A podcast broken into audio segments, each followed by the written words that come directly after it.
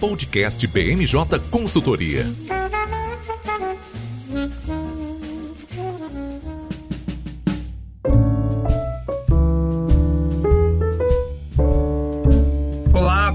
Pessoal, tá começando agora mais uma edição do BMJ Podcast. Dessa vez uma edição mais do que especial. A gente tá fazendo o primeiro episódio ao vivo. Isso tudo para marcar aí o, o, o, índice de mil ouvintes que a gente atingiu lá no, no Spotify, né? Sem contar todas as outras ferramentas e também quem escuta o nosso podcast no, no nosso site. Então, pela primeira vez, vocês vão ter a opção de ou assistir ao podcast ou então ouvir na plataforma que você sempre é, costuma acompanhar. É, sem mais delongas, eu vou apresentar os participantes né, o time de especialistas que a gente juntou para estar aqui comigo hoje. Vão participar dessa edição a nossa consultora Fernanda César. Tudo bem, Fê? Oi, Lucas. Super legal hein, estar aqui nessa primeira vez ao vivo.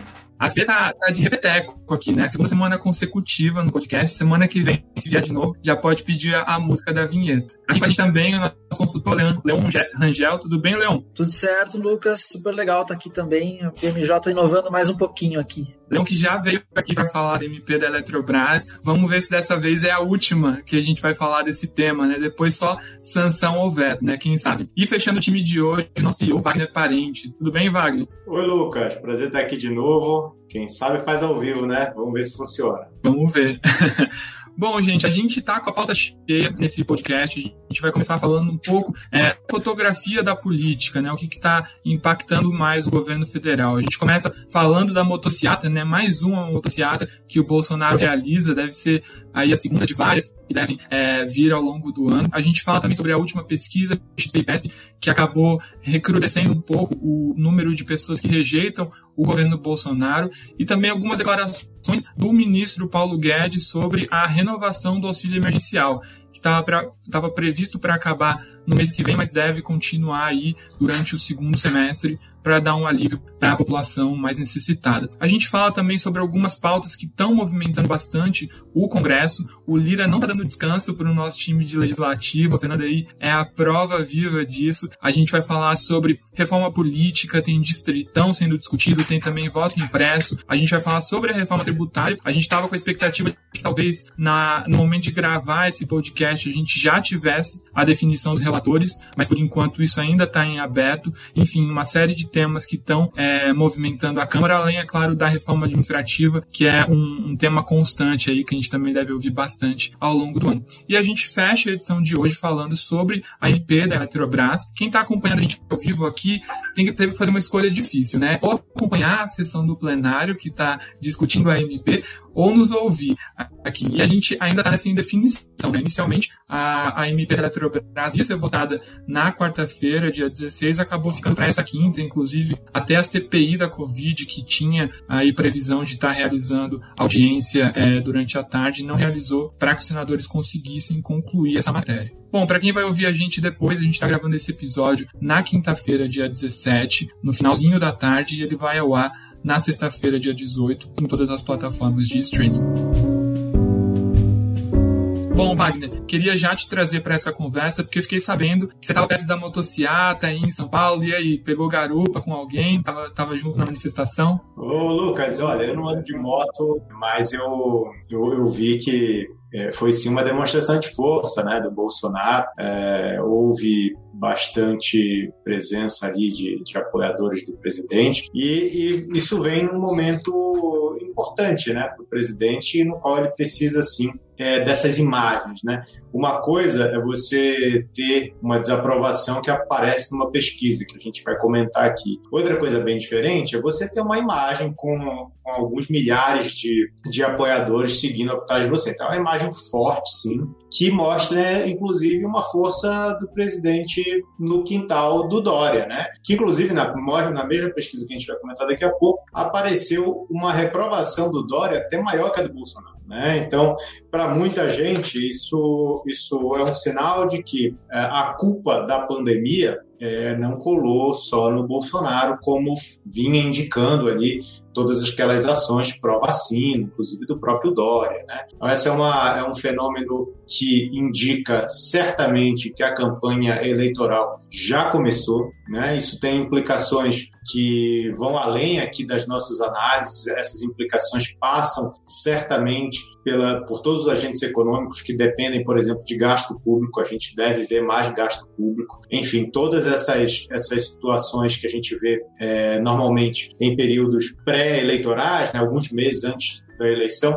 a gente está vendo com mais de um ano de antecedência. Né? Isso tem riscos, tem oportunidades, o importante é a gente entender o momento e saber é, orientar nossos clientes, orientar nossos parceiros aqui como se posicionar. E Wagner, um ponto interessante que você trouxe, né, essa necessidade do Bolsonaro agora mostrar que ele tem apoio. Como sempre acontece nesse tipo de manifestação, a gente tem ali é, duas vertentes, né? Tem projeções é, da Polícia Rodoviária que dizem que, que, que, que a gente teve mais ou menos 6 mil participantes. E do outro lado, a gente até falando que teve um milhão de pessoas que participou, né? Alguns canais mais bolsonaristas é, usaram esse número que está um pouco mais distante da realidade. Mas, sem sombra de dúvida, é uma imagem forte. E, e como você trouxe, né, essa questão do Dória é bem interessante. Se a gente parar para pensar, o, o, Dória ele perdeu na capital, né? A eleição do, do governo de São Paulo no segundo turno. Quem ganhou na capital foi o Márcio França e o Dória, é, ele, ele conseguiu ser eleito né, com a força do interior do estado de São Paulo, que ainda ainda é uma região que concentra um voto bolsonarista um pouco mais forte, né? Então, é, nessa disputa que o Dória acabou travando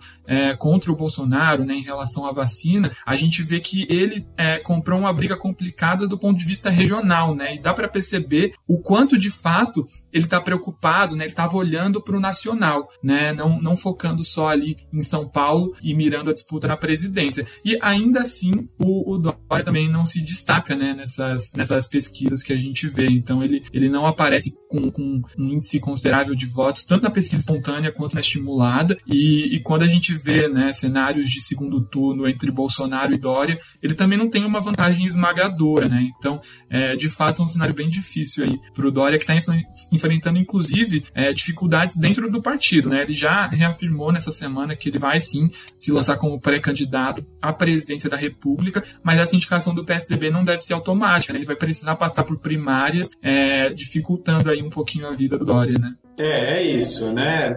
Ele não, assim, não conseguiu convencer nem o partido dele, né? Essas, essas prévias aí que você mencionou podem ser mesmo um pouco é, complicadas para o Dória. Imagina como é que ele se habiliza ali num cenário nacional. E a gente vê uma mudança de postura do Dória, né, tentando. É, você vê coisas menores, tipo, ah, é, aquela história da calça apertada lá. Ele incorporou a tal da calça apertada e já brinca com isso, né? Falou, ah, o cara acorda pensando na minha calça apertada, não sei o quê. Então, eram, eram situações que, que ele levava com mais seriedade, ele está levando, né, tentando uma abordagem diferente para trazer um apelo maior eleitoral, porque hoje ele não tem, né? E o, e o Eduardo Leite vem ganhando terreno dentro do PSDB. O Fernando Henrique Cardoso não esconde ninguém que ele preferia o Eduardo Leite, né? Um cara que, que traria assim um, frescor maior, né? Um, ele é jovem, tem, tem pouca história ali para se levantada dentro da política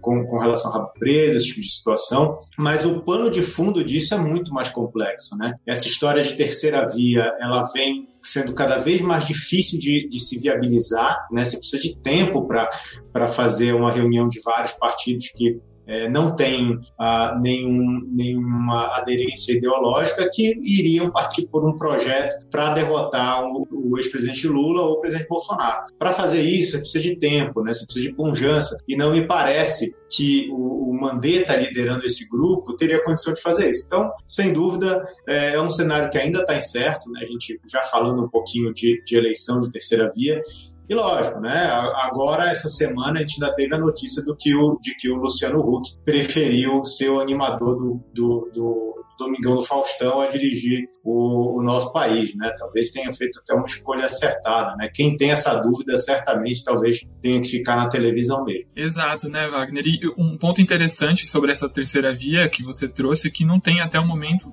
em absoluto, né, nenhuma convergência ideológica, né? Então, a gente está colocando no mesmo barco, além de candidatos da centro-direita também, o Ciro Gomes, né? Que não é o, o, o grande fiador aí da, da agenda liberal, né? Então, eles vão ter, sim, um problema grande, né? A tendência que haja é, pelo menos algum tipo de fragmentação. Né? Talvez não, a, a, gente não tenha uma corrida tão pulverizada quanto a gente tem hoje, mas a gente pode ver aí, enfim, uma, uma fragmentação ainda vindo da centro-direita. Né? É pouco provável que eles venham unificados. Olhando para o caso dos dois principais candidatos no momento, né, tanto o Bolsonaro quanto o Lula, o que chama atenção é que eles empatam na pesquisa espontânea, então os dois pontuam em 24% das intenções de voto, cada um ali com seu um quarto do eleitorado muito bem consolidado. E quando a gente vai para a estimulada, aí sim o Lula leva vantagem, né, e consegue a, ah, ampliar a vantagem que ele já vinha é, desenvolvendo nas últimas pesquisas, mas que até o momento estava aí dentro da, da famosa margem de erro. Né? Então dessa vez o Lula atinge 32%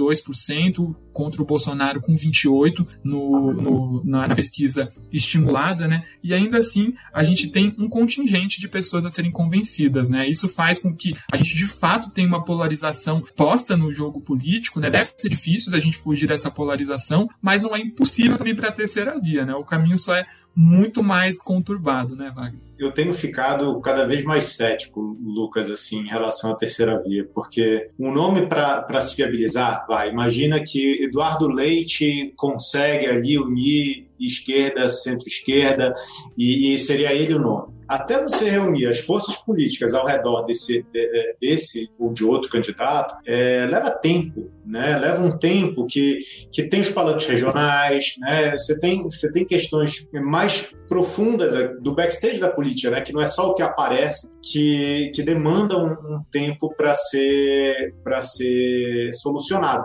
E aí, lógico, você tem o, o, o, o custo de ou aderir para um Lula ou aderir para um Bolsonaro, né, que são, são hoje né, é, apostas talvez mais fáceis de aderir do que uma terceira via que hoje não tem tanta viabilidade assim. Então, o custo né, de oportunidade de, de ir para um lado ou para o outro, ou escolher nenhum e ir para uma terceira via é muito, muito alto ainda. Né, eu, eu enxergo dessa forma, pelo menos. Então, é, eu acho que se tiver que ir para uma terceira via, é, eu acho que a gente vai ter aí mais uns cinco meses no máximo para que ela se viabilize. Depois, eu acho difícil. E aí você vê a postura de alguns candidatos, principalmente de Ciro Gomes, por exemplo. Ele foi o primeiro a roer a corda. Né? Eu lembro que eles tinham ah, essa terceira via, né? construiu um grupo de WhatsApp e ele foi o primeiro a sair. Foi o primeiro a contratar o um marqueteiro. Então, eu, eu, eu, ainda tenho muita dúvida do quanto é, essa, esse, essas forças políticas vão se organizar em torno de alguém que não mostre uma pujança política de saída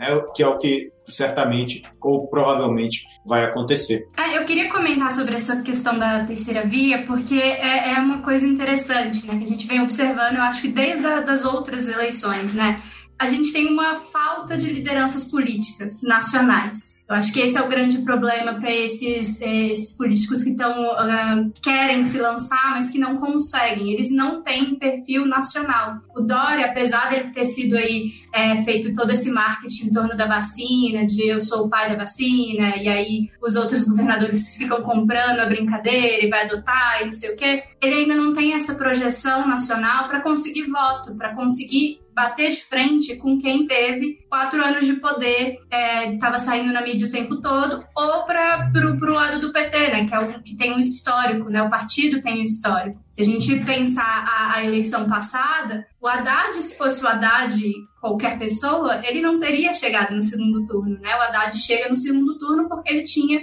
é, um padrinho político ali dentro do PT. Então, o que a gente tem hoje e o que afeta muito essas candidaturas da terceira via é justamente a falta de uma liderança política construída ao longo dos anos. Você não consegue ser um, uma terceira via viável para si, garantir um lugar no segundo turno se você não trabalha isso nos anos anteriores. E é difícil fazer isso enquanto se está governador. É difícil trazer um, um plano político nacional e trabalhar e entrar nos estados chaves, né? A gente sabe, Minas Gerais é um estado chave, o Nordeste, né? Os estados do Nordeste são chave. Se você está governando São Paulo, e isso fica mais evidente ainda para o pessoal para os governadores do Sul. Você não consegue ter essa a, a, mesma ligação com os outros estados e crescer o perfil dessa forma. Eu acho que a gente vai acabar é, é, chegando na polarização que a gente teve no, na, na última eleição, né? O Bolsonaro contra o PT, de alguma forma, e no primeiro turno a gente até pode ver algum, alguns, né, alguns candidatos recebendo alguns votos é, mas isso vai ser mais diluído. Vai ser justamente o que o Wagner falou, né?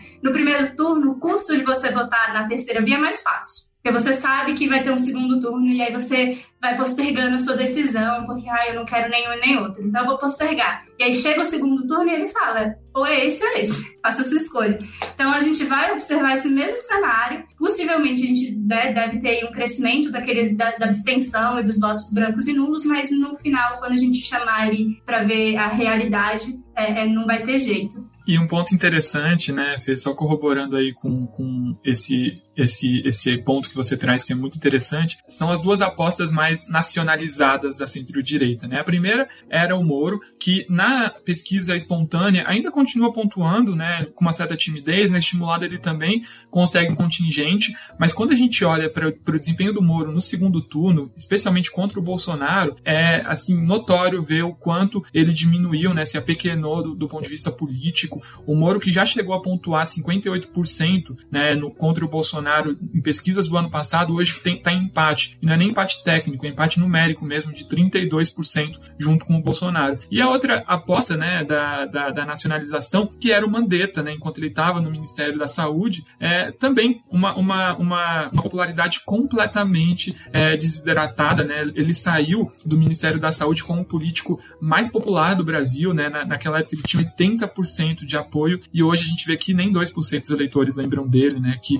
é, ele de fato ficou invisibilizado, né? Depois de sair do governo. Lucas tem uma frase que eu gosto muito sobre política que fala assim que é, na política e na guerra você tem uma grande diferença, né? Na guerra você só morre uma vez e na política você pode morrer várias vezes. E eu, o que eu vejo desses políticos é exatamente isso. Eles estavam em ascensão e eles não aproveitaram aquele momento. Você não pode esperar. Ah, eu vou lançar um livro. Ah, eu vou demorar. Ah, eu tô tretando aqui com o Bolsonaro e depois eu resolvo isso. Não, você tem que agir naquele momento. E eles não fizeram isso, né? Eles desapareceram por um tempo e aí, quando resolveram aparecer, ninguém mais se importava, né? E, e hoje eles estão mortos, assim, no cenário político sem muita viabilidade. Não tem nada que eles possam fazer agora que vai trazer essa viabilidade. O Mandetta testou, né, na CPI, não deu tanto resultado, né? Exato, exato. E esse cenário, ainda quando a gente olha agora para a aprovação do Bolsonaro, também é delicado, né? Então a, a, pesquisa ela mostra novamente o Bolsonaro chegando no seu ápice de rejeição, né? Então,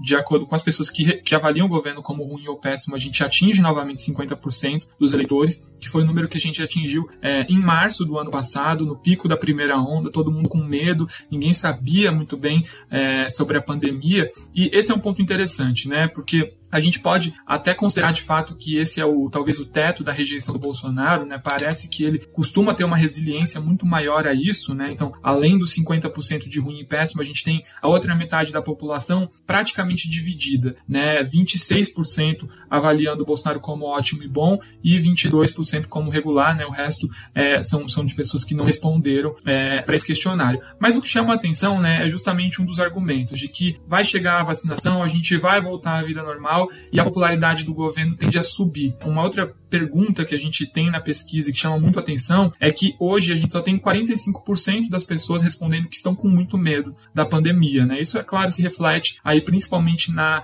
vacinação do, da população de risco, né, que já conseguiu se imunizar pelo menos na primeira dose. Então isso vai refletindo na diminuição é, do medo é, em relação à pandemia. E mesmo com essa diminuição, a gente não vê isso acompanhando nos índices do presidente. Isso ocorreu no ano passado, né, quando a gente começou a registrar o cansaço da população com isolamento social, as pessoas é, menos temerosas em relação à pandemia. Isso estava diretamente relacionado com a popularidade do Bolsonaro. Foi o momento em que o presidente apresentou o auxílio emergencial e conseguiu surfar no mundo de popularidade. Nesse momento, a gente tem esses sinais trocados, né, e que, e que podem sinalizar também um ponto de atenção de que talvez não seja tão simples quanto vacinar a população, deixar as pessoas saírem às ruas e elas vão se esquecer é, desses momentos da pandemia pandemia passarem a avaliar bem o presidente, né? Então, tudo indica aí que sim, a gente pode estar chegando no, no pico de impopularidade do presidente, mas talvez para reverter isso não seja mais tão fácil, né? Até se eu puder fazer uma contribuição aqui, tem um ponto, né, que o Wagner já comentou agora há pouco, é de que a campanha eleitoral já começou, né? Então,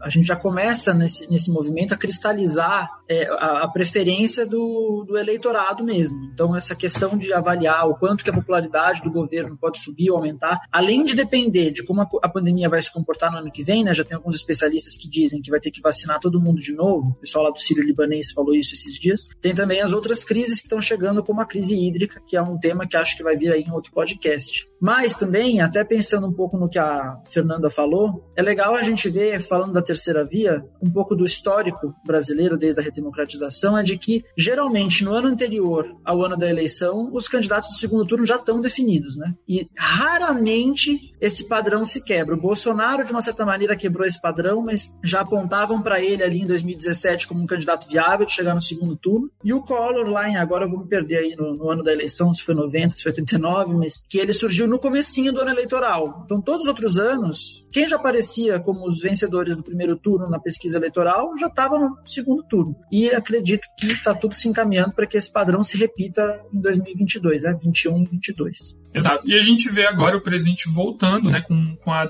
com a questão do auxílio emergencial. Né? Então, é, nesse momento em que o cala peta, a gente vê ele voltando para esse trunfo muito importante. Nessa semana a gente teve o ministro Paulo Guedes anunciando que vai editar uma MP para prorrogar o auxílio emergencial por mais três meses. Além disso, a gente volta a usar aquela expressão que tinha quase morrido no final do ano passado, né? Renda cidadã. Então o governo vai sim é, voltar com aquela pauta de mudar o Bolsa Família, né? Tirar essa carga do, do governo petista e tentar abraçar aí esse, esse nicho do eleitorado que já foi mais pró-governo e agora está tá avaliando o Bolsonaro mais negativamente, né, Wagner? É, eu acho que um elemento que nós não comentamos aqui, né, que é, tende a influir muito a, a eleição do ano que vem, é a melhora dos índices econômicos. Evidente, ainda existe um forte grau de incerteza com relação à vacinação, com relação à crise hídrica, mas é fato também que as melhoras é, na projeção do PIB é, em relação à, à dívida PIB, né, a, a, relação entre dívida e PIB, a um resultado primário menos pior do que se projetava, abre espaço para ações como o que você mencionou, Lucas. O, o, o Paulo Guedes né, já disse há umas duas semanas atrás que ano que vem, ano eleitoral, ele vem com tudo, né? Então começou a vir com tudo, né? E agora com, com um cenário fiscal menos pior. É, então, se a, se a bolsa a renda cidadã era 250 reais, agora vai ser 300. Se a, é, é, sei lá, o, aquele programa que era um pouco menor lá de, de capacitação vai ser maior. Enfim, a, a, essa busca pelo, pelo populismo, né, pela, pela elevação do gasto do, do poder público, ele tende a ser uma constante daqui até o ano que vem. Isso tem efeito, né? A gente pode concordar, não concordar, mas o efeito eleitoral do, de, desse tipo de medida ele é muito forte. A gente viu isso, né? O pico do, do Bolsonaro foi quando teve o pico ali do auxílio emergencial, que era um montaréu de dinheiro, e, e isso, o efeito foi muito importante em cidades menores. Então, ele, ele avançou em cidades do Nordeste, que é um reduto do petista, inclusive. Eu acho que, que sabe, a, a viabilidade é, eleitoral do Bolsonaro, apesar dessa, dessa pesquisa apontar esse, esse alto índice de, de ruim ou péssimo, eu acho que é, é, tende a, a ser preservada, né, a, a preservar essa, essa, essa viabilidade política diminui ainda mais a chance de uma terceira via que a gente vinha comentando e caminha para o que o Leão falou, né? É, eu também mencionei no início da minha fala está ficando muito perto da eleição para aparecer uma terceira via. Né? Essas forças políticas já deviam estar tá se alinhando, já devia estar tá com, com, com, com um nome forte sendo trabalhado. E como a Fernanda falou, isso você não constrói do dia para noite. Quando, quando você coloca um Hulk, vai, que tem um apelo, que está lá na, na, na televisão, né? Beleza, aí você monta uma chapa, é, Hulk, Mandetta, sei lá, alguma coisa do tipo, assim, né? É, monta uma chapa ornitorrinco, né? Com, com bico de pato, pelo, o, é, bolsa de marsupial, aí pode ser. Mas agora é, é, tá ficando cada vez mais complicado mesmo. E só retomando, né,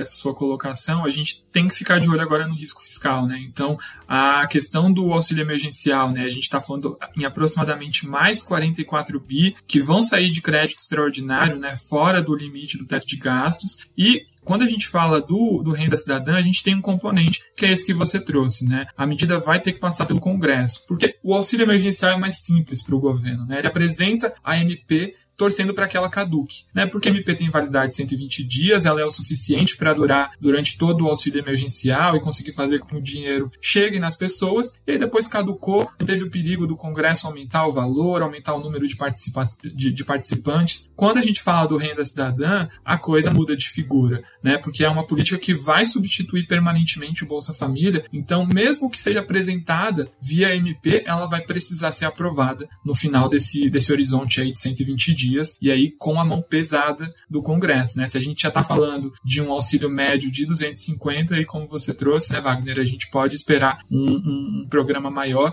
Lembrando que, pelo que tem sido dito até o momento pelo Paulo Guedes, a gente teria um pouquinho mais de 900 mil pessoas é, que não são atuais beneficiárias do Bolsa Família sendo incorporado é, nesse programa, né? Isso deve, com certeza, aumentar aí na discussão do, do Congresso.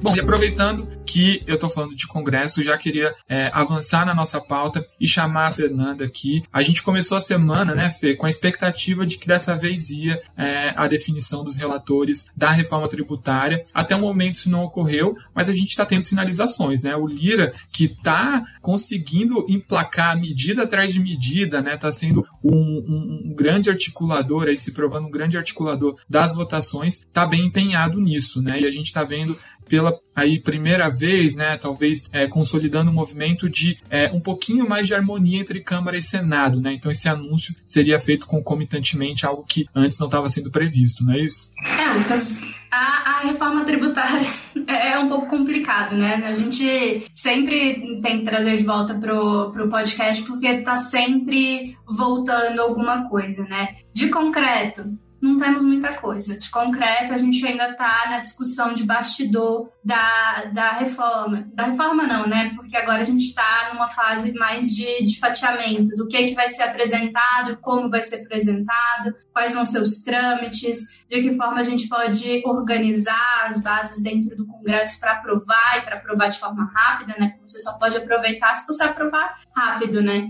Então, o, o momento que a gente está vivendo é esse, né? O Lira, ele volta, né? Ele, de vez em quando ele traz o assunto de novo ali no, pelo Twitter dele, né? E essa semana foi a questão do, do relator, hum, mas para manter ali avisando, ó, a gente está trabalhando alguma coisa. Ele não está dando garantia assim mais pragmática de que algo vai acontecer, o que está acontecendo. O que a gente tem no, no bastidor do Congresso ainda é uma, uma expectativa muito alta do Ministério da Economia, né? No que, que o Ministério da Economia vai levar para lá. A gente tem no, na Câmara, né, o, o PL 3887 ainda aguardando, né? Quem vai ser esse misterioso relator que vai tentar aí é, navegar pelo, pelo político, né, do, de todos os setores que têm interesse no, no texto e, e, e, todos os políticos que têm interesse, de todos os estados, enfim. E a gente tem no, no Senado a, a PEC 110, né, e lá, pelo menos, a, as coisas estão andando, fluindo de uma forma mais tranquila, porque a gente já tinha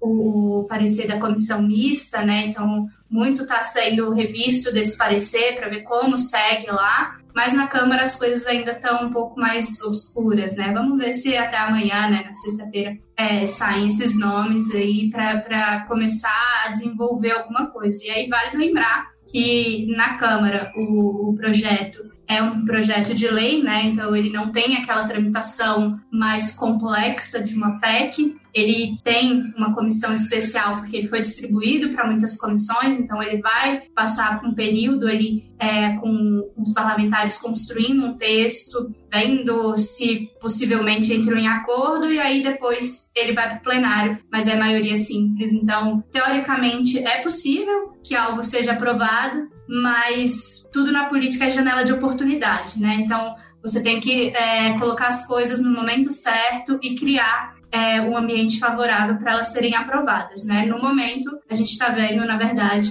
a, a, janela de oportunidade da reforma se fechando, né? Porque a gente está entrando aí, o Wagner falou, né, que as eleições já começaram, mas a gente está entrando de fato no período eleitoreiro, né, que é onde os deputados param de, de votar é, as, a, os projetos mais polêmicos e, né, para não causar nenhum atrito ali, para não levar isso para as bases e começam a votar projetos mais é, voltados para suas bases, né? Então a gente está chegando nesse período e, e, se o governo não agir com uma certa rapidez ali, a gente pode perder essa janela. Eu acho que um ponto novo, né, Fê, que, que vale a gente trazer sobre a reforma tributária é o quanto a gente está vendo que o governo federal está conseguindo ter um pouquinho mais de voz ativa nesse momento, né? Então, é, de fato, essa troca na presidência, né, a saída do Rodrigo Maia, principalmente no caso da Câmara, né, a entrada do Arthur Lira, é, de fato, é, é, fez com que o governo tivesse mais voz de ação. Né? Então, essa proposta, é, esse PL que você trouxe, que está na Câmara, né, que é a unificação da, da PIS e COFINS né, no novo CBS, é uma proposta que saiu do Ministério da Economia, que não estava contemplada nem na, na PEC da Câmara e nem na PEC é, do Senado. E, no caso do Senado Federal, né, que já era uma casa que tinha um alinhamento maior com o Bolsonaro, sobretudo na presidência do Davi Alcolumbre, a gente deve ter, né, a expectativa é de que haja a manutenção do Roberto Rocha na relatoria da reforma tributária. Né? O Rocha, ele, apesar de ser do PSDB, que é um partido mais independente, né, que não está é, aí junto com o Bolsonaro, ele tem feito uma série de sinalizações para o governo, né? inclusive quem acompanha a CPI da, da pandemia pode observar né, o quanto ele defende o, o presidente, apesar de não ser membro nem titular e nem suplente, ele dá aí para ser enquadrado na tropa de choque, quase sempre ele entra para defender o lado do Passo do Planalto. Né? Então, acho que esse é um, um movimento interessante de ser observado, né? Que, que a gente não tinha enquanto a gente tinha o Rodrigo Maia na presidência da Câmara. É, com o Rodrigo Maia a gente tinha a, aquela grande disputa, né? De, de protagonismo dentro da, da reforma, né? Foi inclusive por conta dessa disputa que foi criada a comissão mista, né? É, ali fora do regimento, e aí foi feito aquele colegiado que acabou é, recentemente com o Arthur Lira ali é, levando a, a PEC 45 para o plenário para ela né, morrer ali. Mas é, é, é, exatamente isso, né? O Arthur Lira ele fez grandes, ele continua, né? Várias propostas, inclusive algumas que a gente vai comentar hoje, são sinalizações que o, o Lira está fazendo para o executivo, ele tem, é, eu acho que esse é o momento, a gente está falando de janela de oportunidade, né? Esse é o momento que o executivo tem que aproveitar, obviamente, porque ele nunca teve esse acesso tão bom ali dentro do Congresso como ele tem agora. Isso não quer dizer que ele não enfrente dificuldades, né? A gente é, é, observa aí tanto na reforma administrativa quanto nas medidas provisórias é, do, do governo que eles, né, eles ralam bastante ali para conseguir os, o, quórum, para conseguir passar as coisas, mas para pautar, para tornar o assunto relevante, que é uma, uma coisa muito importante, né, para trazer para a pauta e ficar defendendo, o, o presidente Arthur Lira está fazendo esse papel é, toda semana com a reforma tributária, ele vem fazendo com, com a reforma administrativa,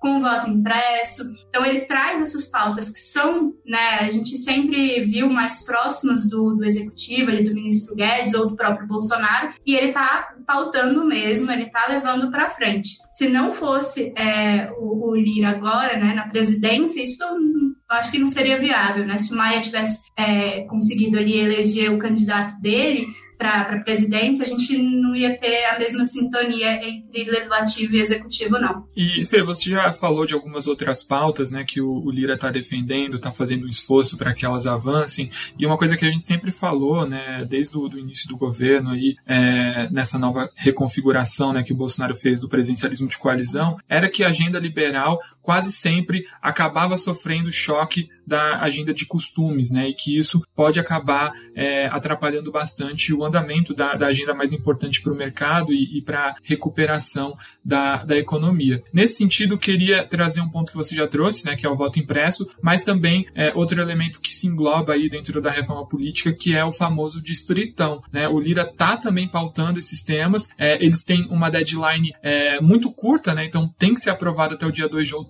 desse ano para conseguir é, ter validade já nas eleições do ano que vem, e são temas aí que podem colocar as reformas em segundo plano, né? Queria ouvir um pouco a sua avaliação sobre isso. É, esse tema é complicadíssimo, né? Porque, de fato, é uma pauta que a gente aí aproxima claro, ao presidente Bolsonaro, né? Tanto o voto impresso como a questão do distritão é, são pautas ali que vira e mexe a gente escuta voltando. E o que aconteceu, né? É, o, o, distritão ele privilegia, né, os políticos mais conhecidos e é uma uma forma, né, de você eleger é, né, o candidato mais votado, né, ignorando ali todo o coeficiente eleitoral dos partidos e o, o grande problema, é, eu nem acho que o maior problema vai ser na Câmara, né? Eu acho que o grande problema seria no Senado, né? Porque é, existem várias preocupações quando você muda um sistema eleitoral, né? Para esses, é, esses políticos, porque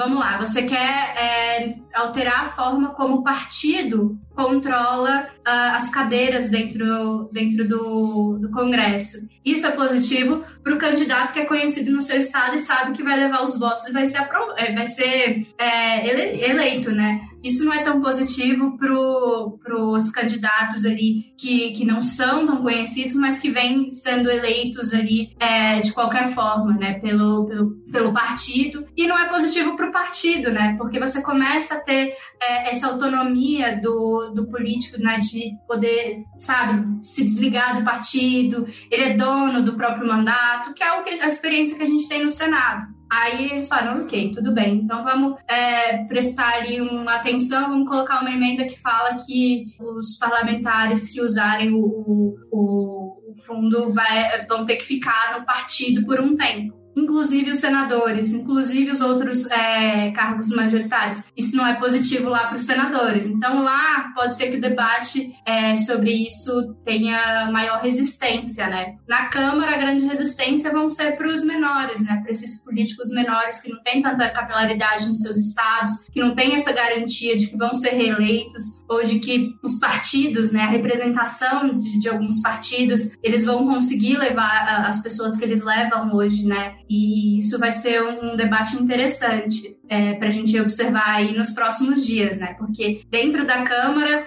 a, se eu não me engano, pelo calendário que, o, que a Bia Kiss estava ali falando, ela queria aprovar, ela queria não, né? Ela quer que a comissão aprove ali no início do próximo mês, né? Em julho. E aí o Senado teria aí alguns, alguns meses para aprovar para poder valer para outubro, para a próxima eleição, né? Vamos ver se isso vai dar certo. Pode, pode ser bem corrido, assim, para falar a verdade. Não é impossível, mas eu acho que é um pouco, é, um pouco improvável, contando tanto de alteração que é feito para esses próprios parlamentares, né? Porque isso afeta na eleição deles. E, e lembrando também, né, Fê, que é, sistema eleitoral e o modo como o político é, chega até o Congresso muda completamente a, a, maneira de atuação, né? A gente vê isso nitidamente na Câmara e no Senado. É claro que existem outros componentes aí que, que interferem nesse, nesse aspecto, mas se a gente parar para pensar, né, que os, os, os deputados que não usarem o fundo eleitoral e que têm às vezes uma projeção muito grande vão ficar livres para trocar de partido, qual é a garantia que a gente vai ter que as orientações da liderança vão ser seguidas, né? Se ele se, se ele brigar com, com o líder do partido dele,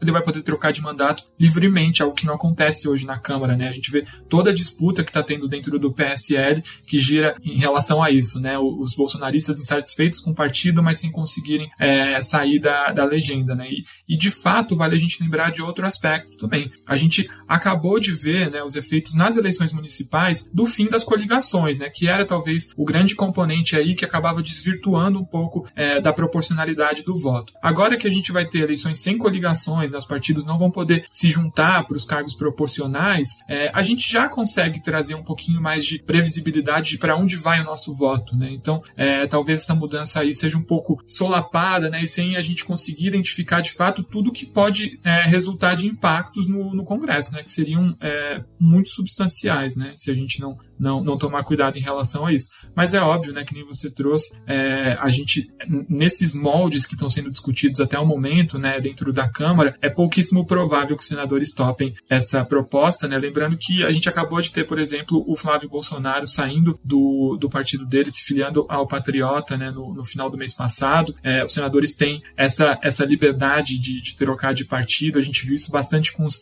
senadores que foram eleitos pela rede, né? Vários já, já saíram também do partido, então é, é pouco provável que isso prospere mesmo, mas é um tema que pode acabar impactando aí outras agendas que poderiam estar é, mais no foco dos deputados. É, e Lucas, é, a gente fala pouco provável, mas é, é, é, bom a gente frisar que tudo no Congresso é questão de acordo, né? Então, assim, hoje é pouco provável, né? Mas até semana passada, por exemplo, a comissão não estava conseguindo as assinaturas, né, para apresentar emenda para esse texto. Então, ninguém estava apresentando emenda. Aí teve uma reunião de líderes, tiveram um acordo e eles apresentaram uma, um emendão, né? Assim, todo mundo colocou lá os seus pontos. Então, é, é tudo é questão de acordo. Hoje, do, do texto que está circulando e como eles querem fazer, não é muito provável passar no Senado. Pode ser que eles encontrem uma saída que seja positiva ali para tanto para os parlamentares eleitos hoje, né? Os parlamentares que estão no mandato hoje, e os senadores, né? Porque eles pensam agora e já na eleição. Então,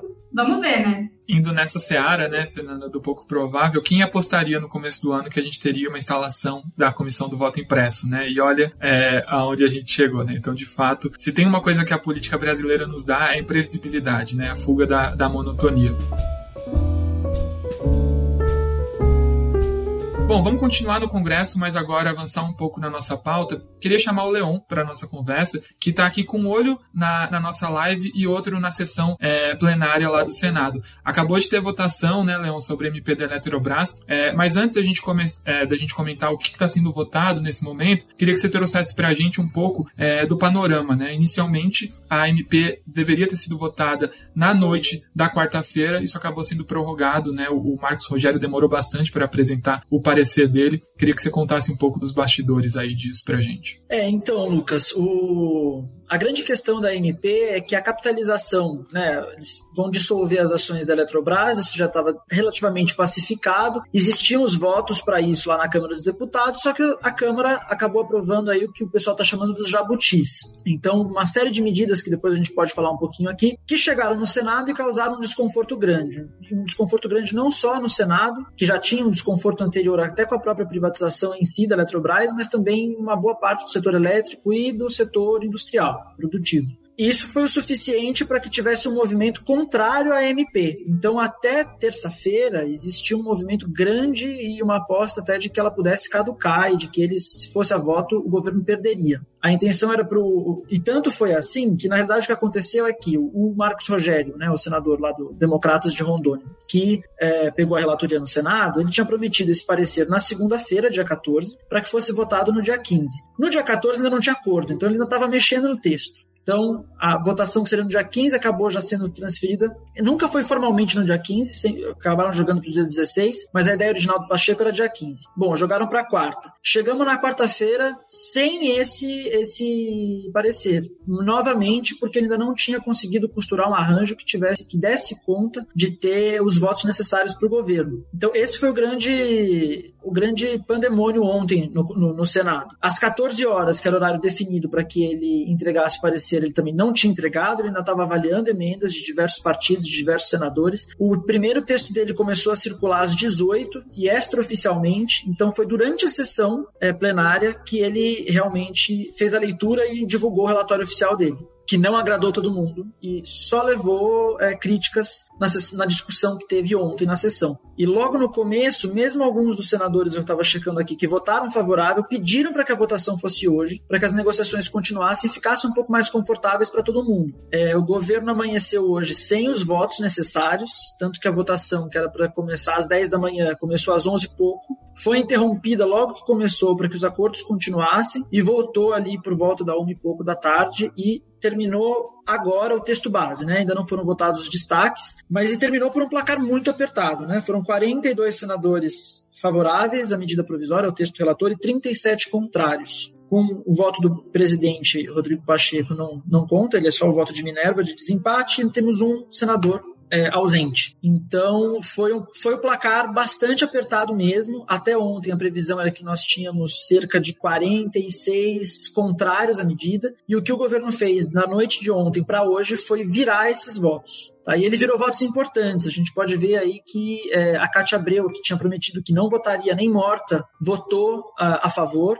Ela foi convencida da importância das térmicas é, para a região norte, né, que foi um dos chamados jabutis que foram incorporados. Muitos senadores do PSD, que é a segunda maior bancada do Senado, que ontem estavam contrários, hoje se dividiram e alguns, como por exemplo o, o líder do partido, Nelsinho Trade, que ontem mesmo criticou a medida e disse que votaria contra, hoje foi a favor, então ele também foi um desses que virou. E alguns de estados específicos, como por exemplo o Rio de Janeiro é, e o Piauí, que a princípio estavam contrários e acabaram também votando a favor. Ou seja, no final, no final das contas, eles conseguiram fazer a matemática cravado. O governo hoje à tarde ele dizia ter 41 votos certinho e ainda conseguiu um de margem. Né? Então, até quando estava falando, não tem tédio mesmo, porque o setor elétrico estava acompanhando isso sem saber em momento algum para que lado ia e acabou passando é, a medida. Você sabe, Léo, eu estava numa, é. numa apresentação com um cliente ontem, né, e a, a Mônica Banegas do, do, time de energia entrou lá também e ela disse, né, ó, o governo vai fazer, mover mundos e fundos para não caducar essa MP, né, para tentar que ela seja aprovada. O, o, o prazo para que a, a MP consiga ser sancionada, né, sem perder a validade é curtíssimo, ela já perde na semana que vem. É, e de fato a gente está vendo que o governo está abrindo mão de uma série de, de, de demandas dos, dos, dos, senadores. Né? Virar o voto da Cátia Abreu aí, a tratoragem da, na, na CPI da pandemia não é pouca coisa, né? Não é para a gente E que tudo isso complicou porque o governo ficou numa sinuca de, de bico. Porque os jabutis causaram esse mal-estar mas depois que o relator, o Omar Nascimento, o relator lá na Câmara dos Deputados, disse que se os jabutis saíssem, a Câmara voltaria na segunda votação, os, os, senadores ficaram de mãos atadas. Eles tinham a opção de derrubar tudo ou então negociar os seus próprios jabutis, porque aí sim, mantendo os da Câmara e negociando novos, a Câmara manteria os do Senado e manteria os dela, claro. Então a, acabou que foi caminhou para esse para esse lado o acordo, né? Esse foi outro motivo do, do grande do grande do grande descontentamento no Senado também. Que aí acho que até Fernando e você que acompanha acompanham muitos outros temas podem dizer. O Senado, ele, isso foi uma coisa dita pelos senadores durante a votação, né? É, a gente fica de mãos atadas com a Câmara, seja porque as medidas provisórias chegam no Senado, faltando 48, 24 horas para serem votadas, eles não podem fazer alterações que senão caduca, então eles têm que aprovar o que vier, seja porque eles ficam dependendo do dia das mudanças do Senado não emplacarem na Câmara, né? Então esse foi o grande impasse que o governo teve que negociar também, porque ele não quer desagradar a base dele na Câmara dos Deputados, que está minimamente coesa aí com a liberação das emendas e, dos, e o apoio aos jabutis e negociou. Um outro ponto interessante é que o governo negociou coisas que ele nunca defendeu. Né? A, a questão das termoelétricas, né, ou seja, uma reserva e a obrigação de contratação de termoelétricas a gás natural, já, já era discutida na lei do gás, que foi votada lá em dezembro. E o governo foi contra. Se você pegar a liderança do governo na época discursando no Senado, eles trabalharam para derrubar essas térmicas e conseguiram, por uma margem apertada também. Foram cinco votos. Mas eles defenderam, não, não tem que ter as térmicas a gás, elas têm que competir com todas as fontes, mas agora eles até refizeram os cálculos deles para a conta fechar. Ou seja, em dezembro eles defendiam que essas térmicas aumentariam o custo da conta de luz, e agora, para não ter uma perda na agenda liberal, que seria não ter nenhuma privatização, eles fizeram uma conta e agora estão dizendo que vai baixar a conta de luz. Esse é, esse é outro grande impasse junto com os setores econômicos. Vai, vai aumentar ou não vai aumentar? E, Leão, aproveitando que você tinha puxado aí a, a, a sardinha para Fernanda, eu vou aproveitar para fazer uma pergunta, né? Porque talvez o, o, o nosso ouvinte que não está tão acostumado com o jargão de Brasília não saiba o que é jabuti. E Fernanda tem uma expressão no Congresso, né? De que jabuti não, não sobe em árvore. Se ele tá lá, é por enchente ou monte de gente, né? Como a gente tá numa crise hídrica, eu acredito que enchente não colocou o jabuti em cima dessa árvore, né? Mas explica pra gente um pouco o que, que são essas emendas jabutis e o que estava em discussão também, as maneiras de retirar essas emendas que estavam sendo discutidas lá no Senado. Lucas, é, é, é, até interessante, né, a gente entrar nesse tema de, de jabuti e jabuti aí para explicar é matéria estranha ao texto, né? Então, um texto, ah, e aí teoricamente, como eu gosto de me referir ao que está escrito na nossa Constituição e nos nossos regimentos, teoricamente, é, a gente tem ali um, um, uma série de coisas que a gente pode, que o presidente pode mandar como medida provisória, mas, né, coisas nacionais, que precisam passar agora, porque a medida provisória, né, ela entra, é, ela tem força de lei no momento que ela é publicada, então, né, é reservado para coisas especiais. Aí cai no Congresso e o Congresso, né, pega carona, né, o que os parlamentares chamam, eles pegam carona porque os projetos demoram muito tempo para passar por todas as comissões, plenária, etc e tal. Então eles pegam temas parecidos, similares, coisa do tipo, e jogam na medida provisória para aprovar com mais rapidez. Esses são os jabutis. E existem, né, é, algumas, alguns dispositivos que falam para é, tirar né, tudo isso dos textos, né? Principalmente nesse governo e principalmente com essas novas presidências dentro da Câmara e do Senado. Eu falo isso por experiências de outras medidas provisórias que a gente é, já observou, né? O Lira ele deu uma ordem clara para os relatores de, de medida provisória para não aceitarem jabutis, mesmo que alguns continuem aceitando, mas para não aceitarem jabutis e para não é, demorarem tanto com os textos. E isso acontece de vez em quando e acaba que o Senado acontece exatamente o que o Leão falou, o Senado fica revoltado. E esse Senado, apesar de ser alinhado com o presidente Bolsonaro, é o Senado que está com a CPI. A gente não pode esquecer disso. É o Senado que o governo está tentando negociar e, tá, e, a negociação está saindo cara para o governo. Então, quando vem uma medida provisória dessa importância lá dentro do Senado, é claro que eles vão bater o pé e falar: a gente quer fazer da forma como a gente quer, e a gente quer ter voz dentro desse tema. Então é por isso que é, a gente está vendo aí tanto,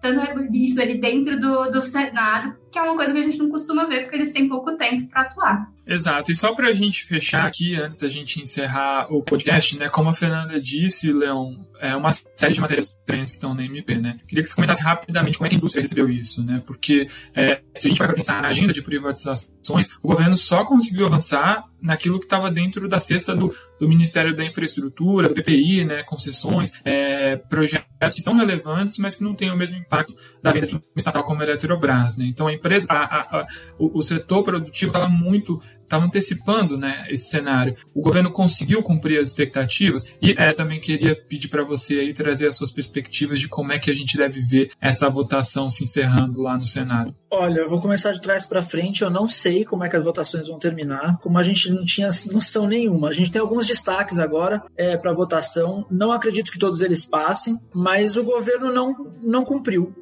não agradou o mercado no final das contas. Eu acho que isso, é, a repercussão no setor é de que a imagem do governo nesse sentido ficou manchada. É, o, o, setor elétrico e o setor é, industrial apo, apoiavam a capitalização da Eletrobras, apoiavam a privatização. Isso nunca foi uma, uma discussão em boa parte do mercado. Mas para você ter noção, por conta desses jabutis, existe uma coalizão de 43 associações, 10 do setor elétrico e outras do setor industrial, completamente contrárias a esses jabutis. Algumas delas no reservado até torciam para que a, a MP caducasse, para que o setor elétrico não tivesse que lidar com esses, é, é, é, as distorções que esses jabutis vão causar no setor. Por quê? São alguns vários, mas os mais importantes, os que chamaram mais atenção da indústria e do setor elétrico como um todo. Primeiro é a contratação obrigatória de algumas térmicas e que as, de usinas termoelétricas a gás natural, ou seja, elas queimam gás para gerar energia, e a localização delas específica em alguns estados e algumas regiões do país é, principalmente Nordeste, Centro-Oeste e Norte. Ou seja, num movimento para interiorizar o gás é, natural. É, ou seja, levar o gás para regiões onde não tem o gás hoje. Qual é o problema disso? O problema é que muitas dessas térmicas são projetos que, ou seja, estabelece-se em lei que você tem que construir esses projetos sem que existam estudos de viabilidade, é, não é nem a questão de viabilidade econômica, mas é que é se vale a pena, se compensa do ponto de vista tarifário você fazer essa, é, é, essa levar essas térmicas para essas regiões. É, vai depender ainda da construção de diversos gasodutos, de diversas linhas de transmissão de, de energia, ou seja, tudo isso vai alega a indústria uma parte do setor encarece a conta, porque isso é rateado, né? Esse estudo tem que é, é compensar para quem está fazendo essas obras de infraestrutura e é rateado entre todos os consumidores, é, tanto os grandes consumidores industriais quanto nós aqui, pessoas físicas e pequenos comércios. E você não tem como escapar, porque está em lei. Ou seja, em vez de você criar o que é normal, o que estava acontecendo relativamente no Brasil, você abre um leilão para compra de energia, onde vence aquela fonte que entregar energia mais barata, agora você está colocando que tem que ser a gás natural que não é a opção mais barata. Pode não ser a mais cara, que é o grande argumento do governo de quem defendeu as termoelétricas, mas ela não é a mais barata, necessariamente. Depende aí também de alguns critérios. Ou seja, isso no médio e longo prazo aumentaria o preço, porque quando esses leilões forem feitos, você vai ter que construir toda a infraestrutura e interiorizar o gás. Mas para você ter noção, até mesmo é, entidades que apoiam o setor de petróleo e gás foram contra esse jabuti muito porque, por questões que não cabem aqui agora, mas eles não incentivam o uso do gás natural do pré-sal necessariamente. Ou seja, a gente provavelmente vai ter que importar gás para dar conta é, desses projetos. Você também criou, é, nesses jabutis, uma reserva para as pequenas centrais hidrelétricas. É uma reserva aí de mercado. Ou seja, também não cabe mais a competição em certos leilões, porque até um determinado ponto você é obrigado por lei agora a contratar é, essas pequenas centrais hidrelétricas, que também não são a mais cara, mas também não são a mais barata. Não é a fonte de energia mais barata. Então, esses aí somando acrescem na conta de luz. Renovação dos contratos do Proinfa, que foi um programa da Eletrobras para incentivar algumas fontes renováveis no Brasil. A renovação desses contratos ela vai vir num preço um pouco maior do que essas fontes do Proinfa é, têm hoje, se fossem projetos novos ou seja, a energia se mantém um pouco mais cara, e já existia o temor, que era a grande resistência inicial do Senado lá atrás, de que é, a descotização da Eletrobras aumentasse o preço da tarifa. O que é a descotização? Descotização, uma cota da energia produzida pela Eletrobras, ela é produzida, vamos dizer, a preço de custo. Agora, ela vai ser a preço de mercado, então vai ter um certo lucro. Isso aumenta um pouco a tarifa, porque você não vai mais pagar só o custo. Ou seja, tudo isso somado, é, a perspectiva é de que aumente a conta é, de luz. Uma parte da indústria, nesse sentido, até fala de que para os consumidores, pessoas físicas e pequenos comércios, vai aumentar em até 10%, em cima de outros aumentos aí de crise hídrica, etc., que não vem ao caso. E para o setor industrial vai ser até mais do que 10%. Foi a razão de qual teve a União pela Energia, que é um grupo de indústrias, de associações representantes de setores industriais, que se uniu contra esse jabutis. Mas agora passou e esse é um problema que a gente, como setor e como a indústria, vai ter que resolver em outros projetos de lei, em outros momentos é, no futuro. Né? Então, nesse sentido, não agradou. Tá? E não agradou também uma parte do mercado financeiro, especialmente aqueles que estão investindo aí em questões é, ambientalmente e socialmente corretas. Né? Até porque as termoelétricas elas vão é, aumentar a emissão de CO2, né, de gases de efeito estufa. Isso também retira um pouco da capacidade de investimento desse tipo de fundo no setor elétrico e também com a reserva e a cota de mercado, a capacidade de investimento em energias renováveis, porque agora você cria uma barreira para a expansão de algumas fontes renováveis, já que tem essas reservas de mercado. Só para encerrar, é daí que vem a grande crítica, de que o governo foi liberal ao privatizar a Eletrobras, mas não foi ao criar reservas de mercado. E aí, naquele contexto que a gente estava conversando no início do episódio, né, a gente já vê aí algumas figuras ali que estão tentando se posicionar para as eleições do ano que vem, já apresentando propostas, né, algumas, alguns direcionamentos nas suas agendas de governo, né, sobre aí possíveis mudanças a serem feitas em relação ao texto que está em vias de ser aprovado lá no Senado. Bom, só acaba quando termina, né? Vamos ver é, o que, que, vem por aí. E é óbvio que essa novela também não vai chegar ao fim tão cedo. A gente vai ter o período de sanção e veto, que também vai é, acabar gerando aí um certo burburinho. Gente, a gente já passou das da tarde, é, o nosso horário, mas eu queria agradecer demais a participação de vocês, da Fernanda, do Leão, do Wagner, que toparam estar aqui com a gente nesse podcast ao vivo. Queria agradecer demais o time de comunicação, que arrasa sempre em todos os episódios do podcast, que conseguiram viabilizar essa ferramenta diferente para a gente. E é isso, estou muito ansioso para ouvir os comentários de vocês. Então, se, se vocês acompanharam por aqui, é, se forem acompanhar nas redes de streaming aí, mandem para a gente o seu feedback, que é muito importante. Então é isso, eu fico por aqui e até a próxima. Podcast BMJ Consultoria. Não deixe de acompanhar a BMJ em nosso site www.bmj.com.br e em nossas redes sociais.